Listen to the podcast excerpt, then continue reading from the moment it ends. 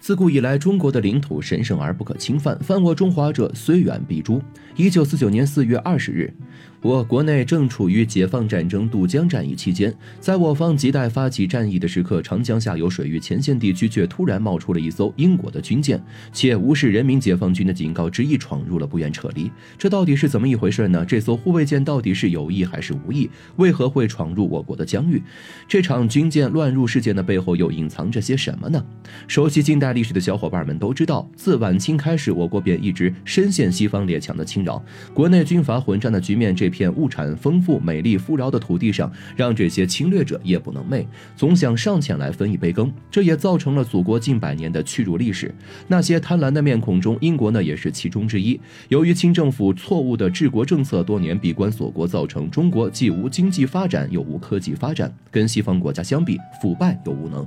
彼时的清政府就像一个从内而外腐败的烂苹果，在阳光下发烂发臭。官僚对外勾结英法帝国主义，对内欺压普通百姓，人民生活水深火热。这个时期虽然踊跃出了不少的民族英雄，敢于和外强抗争，可架不住当权者懦弱无知。敌人来了，只知道跑躲、割地赔款、签那些丧权辱国的条约，卖儿卖女给那些地痞流氓。如此管制下，祖国就这么一步步沦陷。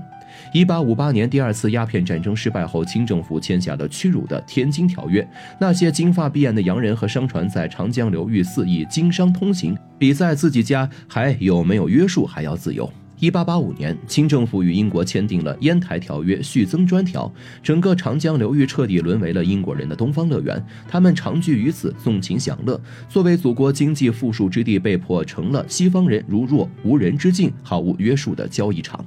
十九世纪末期，中国境内有了所谓的租界，在外国人眼里，这里仿佛是他们自家的别墅区，而土生土长的中国人却成了没有资格入内的下等公民，被他们这些侵占他国领土的人随意的打骂、丧权辱国、民生凋敝、懦弱窝囊，说的就是当时的清政府。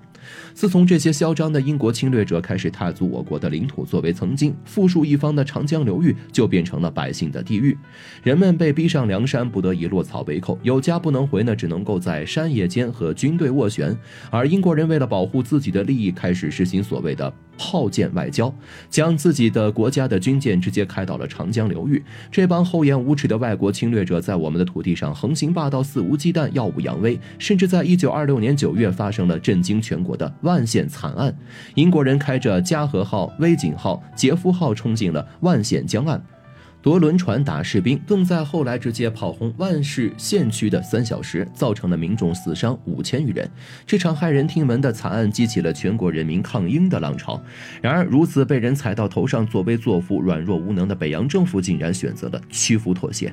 二战结束之后，本以为屈辱的历史可以就此结束，我们终于能够将殖民者通通赶出我们的家园。谁知就在国民政府宣布废除各个殖民国家在我国内河贸易权和航海特权的时候，尝过甜头知道中国富饶的英国人却不甘心就此离去，反而想尽一切办法要继续留置在国内，还妄图在中国境内获得 VIP 的待遇。此时的国民政府明明可以硬气不说，却在英军的威逼利诱之下选择了缄默，还允许英国的军舰可以在我国的海域任意的驰骋，如此为虎作伥，怨不得国民党最终民心尽失。此时刚刚打跑日寇的。中国正处于积贫积弱的时期，然而以蒋介石为首的国民党却不愿意同共产党和平共共处，反而一意孤行，想要将祖国占为己有。为了建立专政霸权，他们不惜牺牲国内民众的稳定生活，继续发动战争。在发动内战之前，老蒋还命其潜伏在各地的特务暗地里，谋划了一场所谓的飞机失事，也就是我们所知道的黑茶山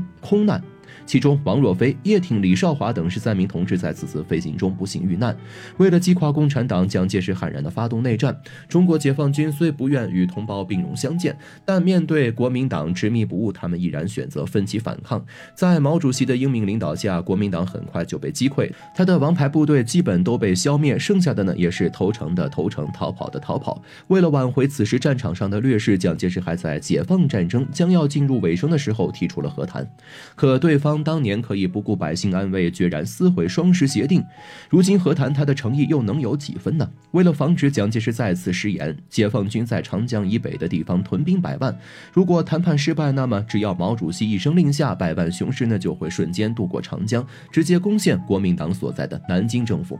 然而，就在渡江战役一触即发的时刻，已经受到解放军公告的其他外国战舰全部撤离了长江流域。偏偏英国海军远东舰队的紫石英号护卫舰呢，却不愿撤退，无视警告，兀自的闯入禁地。很明显，对方还停留在昔日殖民中国的幻想里，无法自拔。一九四九年四月二十日。此时，鹰号已经不仅仅是出现在长江的海域上，而且还出现在了靠近解放军的一方。面对眼前的这一幕，中共中央领导人心中呢已经明白了三五分，只是没想到对方会用如此卑劣的手段，用这样的方式来增加谈判筹码。为了防止解放军渡过长江，知道国民党阵地，他们竟然联合昔日的战友，妄图利用外国军队的力量将我军阻拦在长江的边岸。只能说既疯狂又疯癫。对于敌人采用的这种所谓的外援，解放军毫无惧。惧色，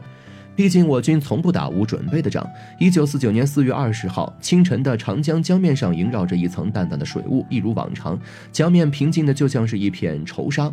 云霞雾绕，晨光细微，仿佛置身仙境。此时，紫石英号呢，却早早停留在了台州以南的江面上。它的出现就像一把锋利的小刀，抛开了仇杀，生生破坏了整个江面的美感。此情此景，让解放军打起了十二分精神，立即就警戒了起来。随后便确认了远处的船舰就是英国远东舰队的轻型护卫舰紫石英号。在两军对垒如此关键的时刻，紫石英号的到来呢，无疑是一个巨大的威胁。敌人的朋友，此时呢便是敌人。如果英国的军舰可以旁若无人、蛮横地停在长江防线之上，我军渡江的进程必然会受到阻碍。可是对于解放军来说，此时此刻，不论什么人、什么事，都不可以干扰他们的渡江计划。于是，解放军立刻鸣炮以示警告，同时命令英国的舰艇紫石英号赶紧离开，否则造成不可收拾的后果，他们也无法收场。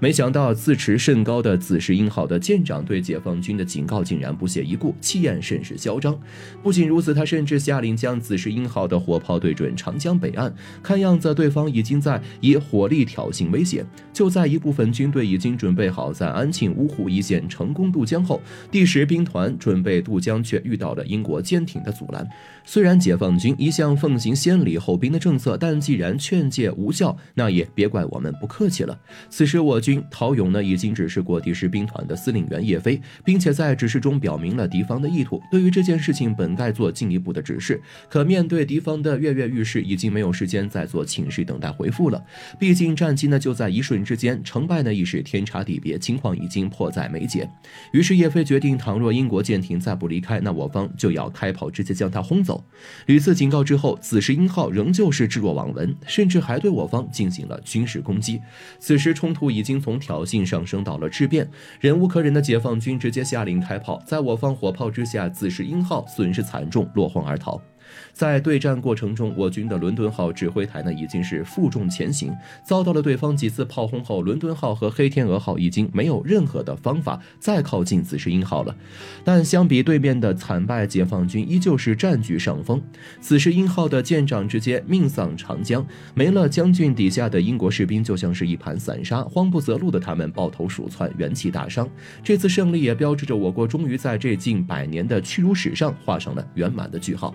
对于这次挑衅行动，英国人依旧舔着老脸，保持他们自己的骄傲，甚至英国首相还对外宣称，他们在行使合法权利。开进长江执行的是和平使命，